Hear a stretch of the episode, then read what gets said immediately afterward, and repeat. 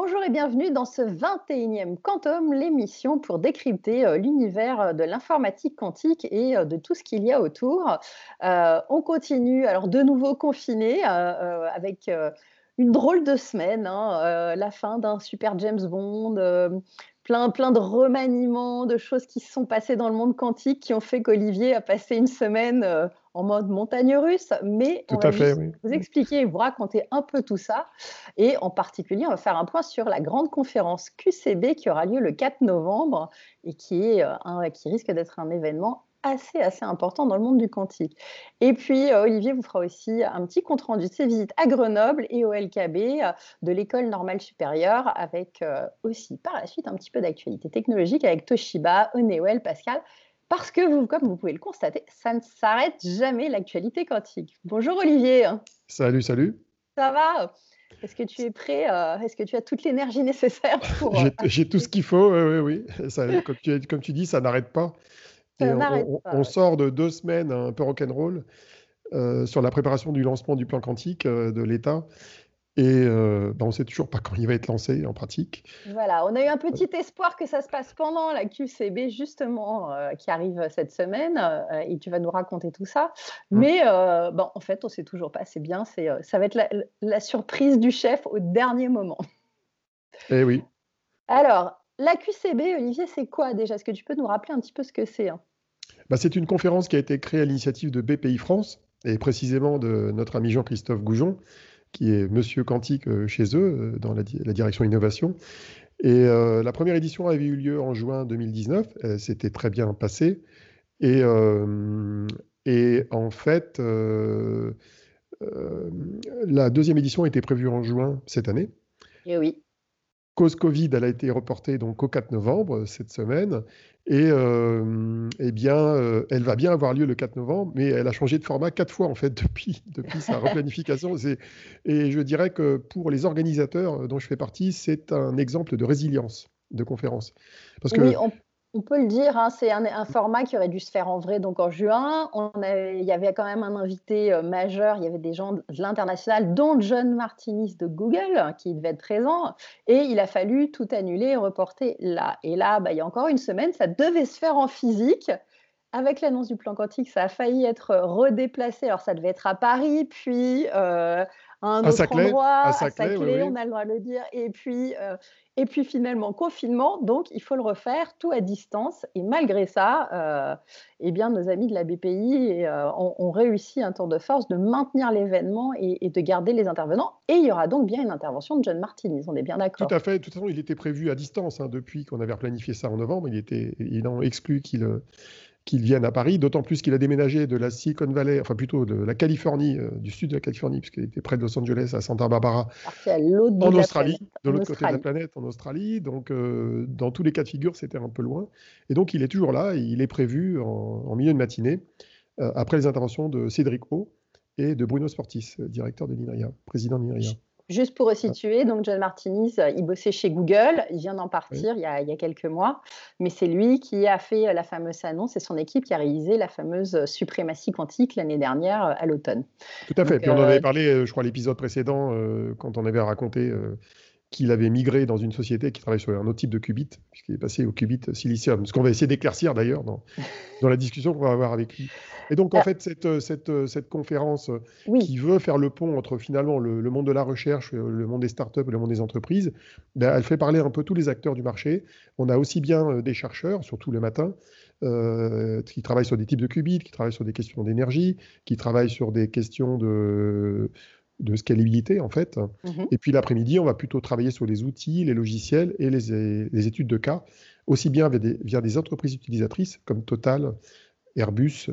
Euh, et de l'autre côté, euh, on parlera aussi d'applications venant des startups comme euh, Qubit Pharma par exemple avec Jean-Philippe Picmal. Et puis on terminera par une table ronde et des présentations qui concerneront l'écosystème de l'entrepreneuriat donc, c'est une journée bien remplie. On commence à 9h, on termine à, après 6h30. et, j'anime la conférence avec Elam Kachefi, qui est une scientifique renommée du secteur. ça va être un gros marathon. voilà, dont on a fait un décode quantum sur French Web si vous voulez aller en savoir un peu plus sur elle. Donc oui, une grosse journée de 9h à 18h30 le 4 novembre. On vous met le lien pour vous inscrire. Il y a encore, c'est gratuit. C'est gratuit. Ce sera en live donc. Il y aura sûrement un replay, on l'espère. et, et, voilà, donc n'hésitez pas à aller hein. suivre en anglais. Hein. N'hésitez pas cette journée, c'est tout en anglais et euh, il y aura tout le Q5, Olivier, c'est ça, le fameux Q5, les cinq chercheuses du ah non, il en manque une, il y a Maude qui ne sera pas là. Euh, Maude, ah. Vinet, ne sera pas dans les intervenantes, mais les quatre autres, oui, ils seront là. Bon, un jour, on arrivera à mettre les cinq en même temps, mais on n'y est pas encore. Alors, on va continuer euh, cette émission avec. Euh, tu as continué des visites là tant que c'était possible et tu es entre autres descendu à Grenoble euh, vers la mi-octobre en fait, hein, à Grenoble, pour voir, pour rencontrer des chercheurs et faire un petit peu des nouvelles découvertes, rentrer un petit peu plus loin. Alors, qu'est-ce que tu as vu? Tu bah, été au laboratoire de Néel, entre autres. Alors, l'Institut Néel, effectivement, qui est un des grands repères de, chercheurs de, physique quantique, je crois qu'avec le LKB et le LPENS de Normal Sup et le C2N qui est à Palaiso, c'est un des quatre plus grands labos de France dans le domaine. Ils sont au moins une centaine dans les technologies quantiques là-dedans. Donc c'est vraiment un très très gros labo. Euh, j'ai découvert plein de choses. Alors je, suis allé voir d'abord euh, Tristan Meunier, mhm. qu'on connaît bien puisque c'est le, compère de Maud Vinet et de euh, Silvano De Franceschi qui est à l'IRIG, qui est un des laboratoires du CEA. Maud Vinet, elle est au LETI et lui, il est à Néel. Et ce sont tous les trois qui pilotent la filière silicium euh, euh, via un ERC qu'ils ont obtenu en 2018, hein, un financement européen de 14 millions d'euros, en plus des financements du CEA. Et donc, euh, je suis allé voir son labo, où il expérimente les qubits silicium. Et d'ailleurs, silicium et germanium, il en a de plusieurs types. Donc, j'ai découvert les cryostats qui vient de récupérer directement de CryoConcept. Ils avaient été livrés cet été. CryoConcept, dont on a parlé dans l'épisode précédent, qui sont maintenant une filiale d'Air Liquide. Donc j'ai vu, euh, j'ai vu de mes propres yeux à quoi ça ressemblait. C'est toujours intéressant de d'avoir une idée physique de à quoi ressemblent des concepts dont on parle régulièrement. Quoi. Donc c'était marrant. Mais c'est pas un très gros labo au sens physique du terme. Hein. Ça tient dans une pièce de 20 mètres carrés. Quoi. C'est, pas monstrueux. Euh, mais j'ai découvert un autre truc marrant euh, à l'Institut Néel. Comme je suis allé voir d'autres chercheurs, j'ai vu qu'ils utilisaient beaucoup de cryostats, donc les fameux systèmes qui refroidissent à très basse température leurs expériences, et ils utilisent beaucoup d'hélium. Et il y a certains de ces systèmes qui utilisent de l'hélium en boucle ouverte et pas en boucle fermée. Boucle ouverte, ça veut dire quoi? Ça veut dire qu'ils utilisent de l'hélium 4, mais leur système fait que l'hélium s'évapore, ils le récupèrent, et c'est envoyé dans des tuyaux qui relient tous les labos à une centrale de liquéfaction d'hélium qui reliquéfie l'hélium, qui le remet dans des bonbonnes, et les bonbonnes, les mecs les récupèrent pour les reprendre dans leur labo. Donc, il paraît que c'est une des plus grosses installations d'Europe euh, qui fait ça. Donc, tu as un bâtiment complet qui reliquéfie l'hélium recyclé de toutes les expériences euh, de la maison. Bon, et pour cause, ça coûte relativement cher l'hélium, même l'hélium 4. Donc, il ne faut pas le perdre. Donc, voilà, c'est assez marrant comme, comme, comme, comme, comme visite. Euh, deuxième visite, j'ai rencontré euh, quelqu'un que Maudinet m'avait euh, recommandé de, de, voir, qui s'appelle Nicolas Roch, mhm. qui est aussi à l'Institut Néel. Alors lui, il fait des recherches sur les qubits supraconducteurs. Alors que pourtant, Néel et le, le LETI, ils sont connus pour les qubits silicium. Ah oui, bah en fait, dans tous les laboratoires de recherche en France, euh, il y a souvent plusieurs filières qui sont étudiées en parallèle. Et Nicolas il, euh, il, travaille en fait sur la, des qubits qui seraient en gros plus fiables. Une grande question qui se pose pour les qubits supraconducteurs, euh, grâce à des résonateurs qui sont plus efficaces, qui génèrent moins de bruit. Et finalement, ce que j'ai découvert, c'est qu'il travaille sur une approche qui est complémentaire de celle de la startup Alison Bob, qui elle utilise des cavités avec un principe différent pour euh, réduire le, bruit apparent des qubits. Donc voilà, c'était une découverte intéressante et Nicolas est quelqu'un de, passionnant. Ensuite, et puis, euh, euh, bah, tu as vu aussi Thierry Chanelière, donc c'est ça, qui lui, tout à fait, tout à fait. il bosse sur des terres rares pour le traitement de la lumière. Tout à fait. Alors j'ai moins bien compris de quoi il s'agissait. Enfin, disons que j'ai pris des notes et je vais étudier ça plus sérieusement dans le futur. En tout cas, en gros, il travaille sur l'utilisation de, la photonique. En fait, on travaille sur la lumière pour faire des traitements plutôt analogiques, hein, notamment des transformés de Fourier c'est de la recherche fondamentale. Hein. Il n'y a, pas de produit euh, ou de start-up qui, qui en découle. mais euh, c'est la recherche fondamentale qui permettrait peut-être d'aboutir plus tard à des, technologies, peut-être dans la métrologie, peut-être dans le traitement analogique du signal, on verra. un futur chapitre à ton bouquin supplémentaire. Euh, oui, ou en tout cas un complément de la filière photonique qui est assez riche. Hein. Exactement. Alors, c'était pas fini. Alors, si, après, tu as été donc aux ligues le laboratoire d'informatique de Grenoble. À fait. Et donc, tu as vu encore, tu as ah, rencontré vu, Eric Gossier et Mehdi Mala. alors j'ai vu Mehdi Mala, qui est un chercheur du Ligue, et j'ai vu Eric Gossier, qui était le directeur du Ligue et maintenant directeur du MIAI. Donc le MIAI, c'est ce qu'on appelle un 3IA, c'est une sorte d'institut d'intelligence artificielle qui est issu de, du rapport Villani, en fait, qui est issu du plan euh, d'IA de l'État. Il y en a quatre en France, il y en a à Toulouse, il y en a à Nice, plutôt à Sophia Antipolis, et il y en a un à Paris qui s'appelle Prairie, et celui-là, c'est celui de Grenoble. Donc j'ai enfin compris à quoi ça servait. à peu près. À quoi ça sert euh, en gros, euh, c'est une sorte d'institut virtuel qui regroupe les ressources de, et qui coordonne les ressources de tout un tas d'instituts locaux, donc le LIG, d'autres laboratoires de recherche, l'Université de Grenoble-Alpes, euh, les différentes écoles d'ingénieurs, euh, l'IMAG et autres, NCIMAG, qui sont sur le, dans la zone hein, du campus que j'ai visité. Et euh, bah, ils investissent tous dans la recherche et l'enseignement, dans la branche logicielle de l'IA, mais ils travaillent aussi sur l'informatique quantique. Donc l'informatique quantique, c'est un domaine émergent de ces deux labos, donc le LIG et le MIA. Et d'ailleurs, Mehdi Mala fait partie des, on va dire, des, grands euh, chercheurs dans le domaine du logiciel euh, quantique en France, avec des gens comme Jordanis Karinidis, qu'on connaît bien. Mmh et puis, ben, bien évidemment, tu es passé voir Alexia Ofev, hein, pour, qui avait aussi des choses à te montrer encore, et vous avez encore avancé sur certaines choses.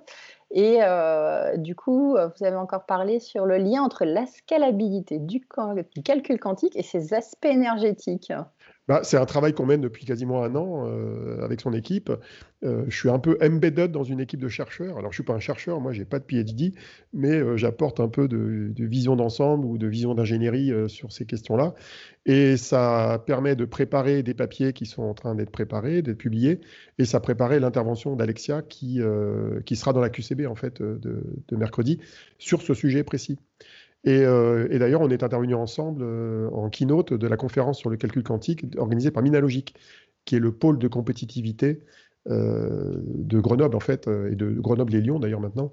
alors les vidéos sont pas encore disponibles, mais c'est une conférence. On, vous met le lien et normalement vous devriez pouvoir les retrouver dès que ce sera publié. On devrait pouvoir avoir les, les vidéos. Donc c'est la première fois que je faisais une conférence avec une chercheuse et un chercheur d'ailleurs dans l'absolu. Donc, euh, ça complète ce qu'on fait ensemble, ou ce que j'ai pu faire par le passé avec Annabelle Roberts dans le domaine des techniques de prise de parole en public. Donc voilà, ça complète euh, ça, et c'était bien, ça, s'est bien passé. on avait une table ronde à la fin euh, où on intervenait tous les deux, avec bah, justement avec Éric Gossier de, du MIA, mhm. et avec quelqu'un qui a représenté le CEA et, le directeur de l'ENSIMAG. Donc on a discuté de l'écosystème de Grenoble et de, des enjeux de la filière quantique dans, dans la région en fait. Voilà. Eh bien, écoute, c'était déjà, ça faisait trois bonnes journées bien remplies. Hein. J'ai fait d'autres choses, mais qui ne concernent pas le quantique.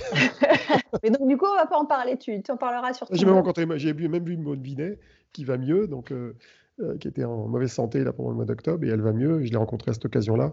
Donc, euh, non, non, j'ai pas perdu mon temps là-bas. Et puis, donc à la fin du mois, tu as refait une petite visite. Hein. là, tu as bougé, tu es allé au LKB, donc, euh, c'est euh, le laboratoire Kessler-Bruxelles. qui est l'un des deux grands laboratoires de technologie quantique de l'ENS Paris. donc là, tu as encore rencontré pas mal de chercheurs de haut vol qui travaillent sur de la physique fondamentale. Et entre autres, tu as vu Nicolas Treps, lui, fait de la photonique. Oui, d'autant plus que c'est lui qui m'a organisé la visite. Hein. Je l'avais rencontré dans une conférence qui avait lieu à, à Jussieu en début septembre pour le lancement de Quix, qui était en gros l'écosystème de Sorbonne Université et de différents laboratoires euh, sur Paris euh, pour coordonner l'enseignement et la recherche dans les technologies quantiques. Alors lui, c'est un photonicien. Euh, il travaille sur ce qu'on appelle la, photonique en variable continue, ce qui est une technique qui est utile dans les télécommunications quantiques et pour le calcul quantique. Et il travaille sur des technologies qui sont à cheval entre ces domaines-là et aussi la métrologie. J'en parle dans mon e-book, hein, dans la rubrique métrologie, notamment la notion de peine de fréquence optique. Je pense qu'on n'aura pas le temps d'expliquer ce que c'est. non, euh, non, mais y a, dans ton livre, il y, a, quand même une espèce de lexique de tous ces termes. Exactement, exactement. On peut comprendre. Donc, ça, c'est. Euh, voilà, n'hésitez pas quand vous cherchez un des termes à aller chercher dans le bouquin d'Olivier, euh, parce que hélas, on ne peut pas tout traiter tellement il y a de, de vocabulaire complexe. C'est comme tu dis, une boîte de Pandore. À chaque fois qu'on commence un nouveau chapitre, il y a des mots qu'il faut aller décortiquer. C'est la, tablette de chocolat de Forrest Gump. voilà, ou comme le conte des mille et une nuits, il y a une histoire dans une histoire, dans une histoire, dans une histoire, dans une histoire, ça n'en finit pas, mais c'est passionnant. alors, tu as aussi rencontré Valentina Parigi, Mm. Euh, qui a obtenu en 2018 un ERC euh, Consolidator Grant de 2 millions d'euros quand même pour son projet. Les financements européens qui sont connus euh, des chercheurs, hein, qui ne sont pas évidents à obtenir, donc c'est un bon résultat. Bon, et donc, et donc qu'est-ce qu'elle fait? Elle, Son projet s'appelle Cocoon. Alors, ce n'est pas, pas, le seul projet, mais en tout cas, c'est le projet qui est financé par cet ERC européen. Elle travaille en fait sur euh, la croisée des chemins entre la structure de la complexité des systèmes quantiques physiques, encore à, base de variables continues. Elle est un peu à cheval entre les modèles mathématiques de définition de la complexité et de la physique. Et euh, je n'ai pas encore compris précisément euh, ce à quoi ça va aboutir, mais ça, fait partie des fondamentaux théoriques qui vont permettre d'avancer aussi bien dans les télécommunications quantiques que dans le calcul quantique, à base de qubits photons notamment. Donc, euh, ça fait partie des, domaines de la recherche fondamentale. Euh, qui d'autre y avait-il encore? Serge Reynaud, qui lui planche sur un, depuis un bon moment hein, sur un phénomène quantique rarement évoqué, les fluctuations quantiques du vide. J'adore, j'adore quand même tout, ce milieu-là parce qu'il y a quand même à chaque fois des nouveautés. Euh, ça fait bah, Ça fait partie des phénomènes les plus mystérieux liés à la physique quantique que j'ai découvert d'ailleurs dans la dernière édition du livre. Hein. J'en ai fait un chapitre. Hein. Euh, alors, qu'est-ce que c'est que les fluctuations quantiques du vide? Il s'avère qu'il euh, est impossible d'avoir un vide où il ne se passe rien. Et à cause de quoi? À cause du principe d'Eisenberg. En fait, le principe d'asymptotie d'Eisenberg qui dit qu'à un endroit donné, on ne peut pas avoir euh, deux variables complémentaires euh, dont la mesure va être euh, d'une précision infinie, il y aura toujours une, une, sorte de variation d'un des deux paramètres, ce qui fait qu'en fait, à un endroit donné, il se passe toujours quelque chose. Alors, ce qui se passe en général, c'est qu'il se crée des électrons et des positrons qui s'annihilent et qui refont un photon. Et, ça, ça se produit dans le vide en permanence. Alors, c'est un phénomène qui, en fait, crée et détruit l'énergie de manière continue. Alors, euh, il crée de l'énergie, mais il la détruit tout de suite, ce qui fait que les principes de la thermodynamique sont respectés. C'est-à-dire qu'il n'y a, pas de création ex nihilo d'énergie. Mais il y a une fluctuation permanente, et cette fluctuation, bah, elle est étudiée par les physiciens depuis des dizaines d'années, et elle, a des, effets. Alors, l'un des principaux effets, ce qu'on appelle l'effet Casimir, mhm. c'est un effet qui veut que quand on prend deux plaques métalliques, en général d'or, qu'on rapproche euh, à un micron l'une de l'autre, eh ben, elles vont s'attirer par cet effet-là. Alors pourquoi? Parce qu'en fait, l'énergie qui se crée à l'intérieur des deux plaques, qui est liée à des, photons qui sont créés à l'intérieur, eh est inférieure à l'énergie qui est créée à l'extérieur, parce qu'il peut se créer plus de photons dehors que dedans, donc finalement, les deux plaques s'attirent. Bon, mais en fait, euh, elles s'attirent, mais une fois qu'elles sont attirées, si tu veux les, défaire, il faut appliquer de l'énergie dessus. Donc en fait, tu repères de l'énergie. Tu vas pas en faire un cycle avec un moteur. Et donc ce qui m'a ce qui m'a bien fait marrer dans la discussion avec euh, Serge, c'est que comme j'avais été euh, le réceptacle de start-up qui prétendait inventer des moteurs à mouvement perpétuel avec l'effet Casimir, je lui dis mais en fait, tu es au courant de ces trucs-là? Il me dit oui oui oui, je suis souvent expert pour les autorités qui financent des projets d'innovation et évidemment en gros, il est démoli à chaque fois. Quoi, Ouais, donc euh, bah, d'ailleurs, il y avait, il y avait une sur une émission à très grande écoute sur M6, euh, euh, ça avait fait sensation parce que visuellement, c'est toujours impressionnant. Ils arrivent à faire des démos très marrantes, mais en effet, du coup, l'énergie gratuite, que ça pourrait, en fait, non. Voilà, encore. En tout cas, celle-là, il y en a peut-être d'autres, mais celle-là, elle n'est pas près d'arriver.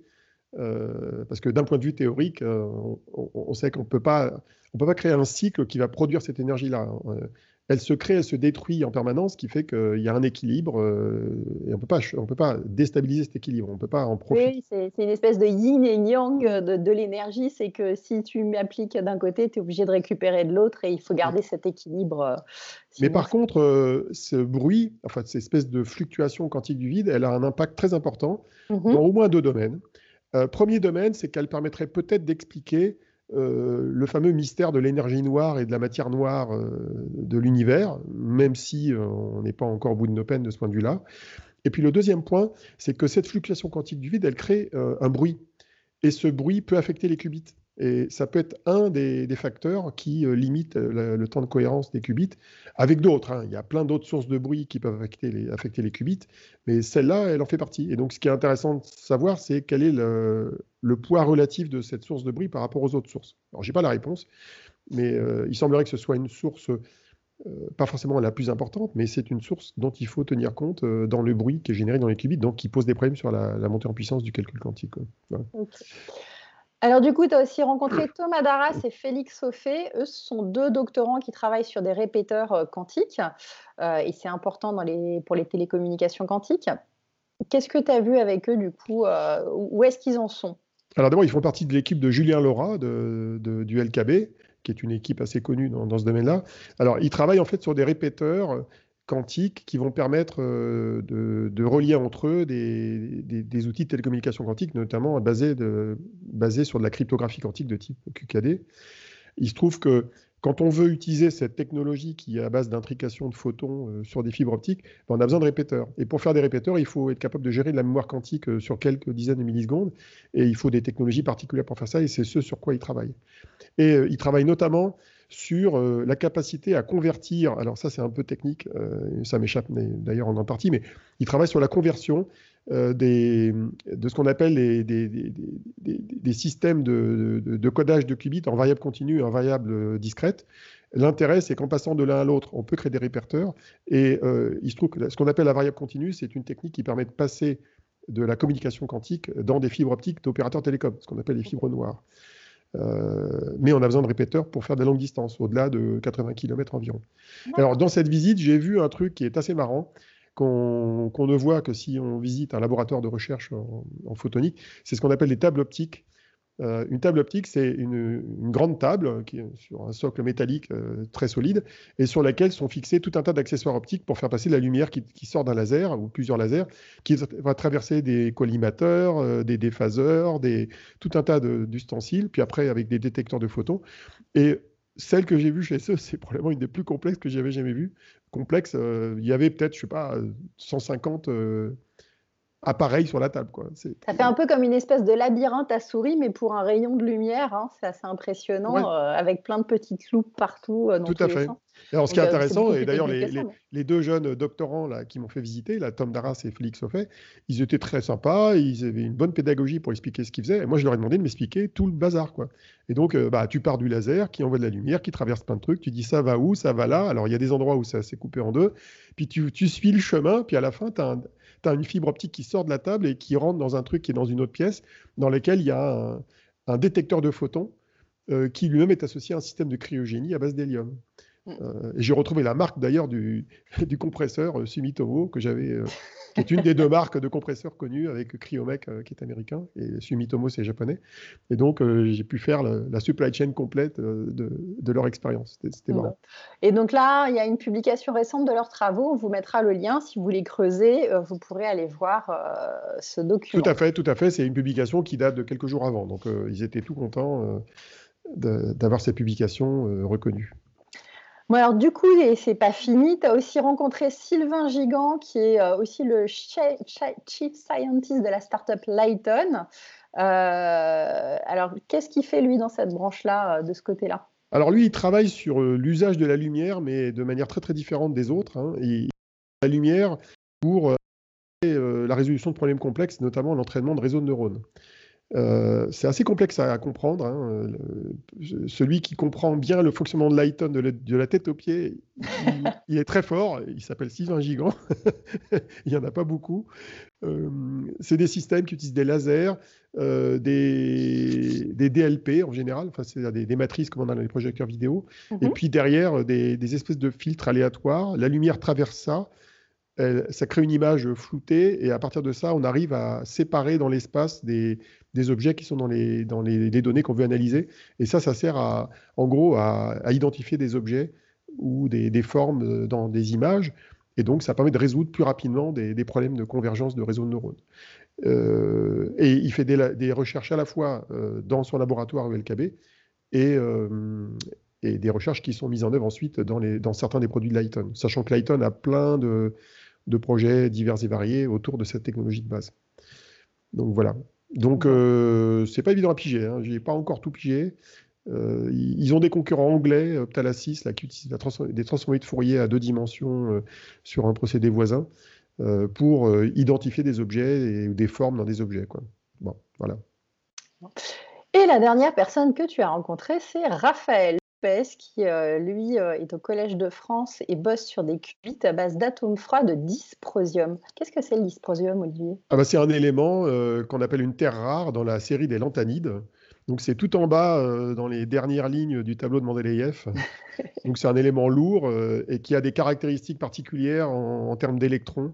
ce qui m'a expliqué, c'est qu'il y avait deux électrons dans la dernière couche et il y avait des électrons dans les couches d'avant et en fait, en manipulant tout ça, on arrivait à avoir plusieurs niveaux d'énergie bien contrôlables pour euh, bah, créer des qubits à plusieurs niveaux de ce qu'il appelle degré de liberté. Donc, ce qui permet en fait sur un atome de stocker plus d'informations. Au lieu d'avoir des qubits, ça permettrait de faire des qudits, comme on dit. un qutrit, c'est trois niveaux d'information, et un qudit, c'est n. On pourrait avoir n niveaux d'information. Donc là, c'est un n égal au moins à 4 ou si c'est pas 8. Et donc, euh, c'est encore de la recherche fondamentale. D'ailleurs, ça me permet de préciser un point, c'est que le LKB, il est sur trois endroits.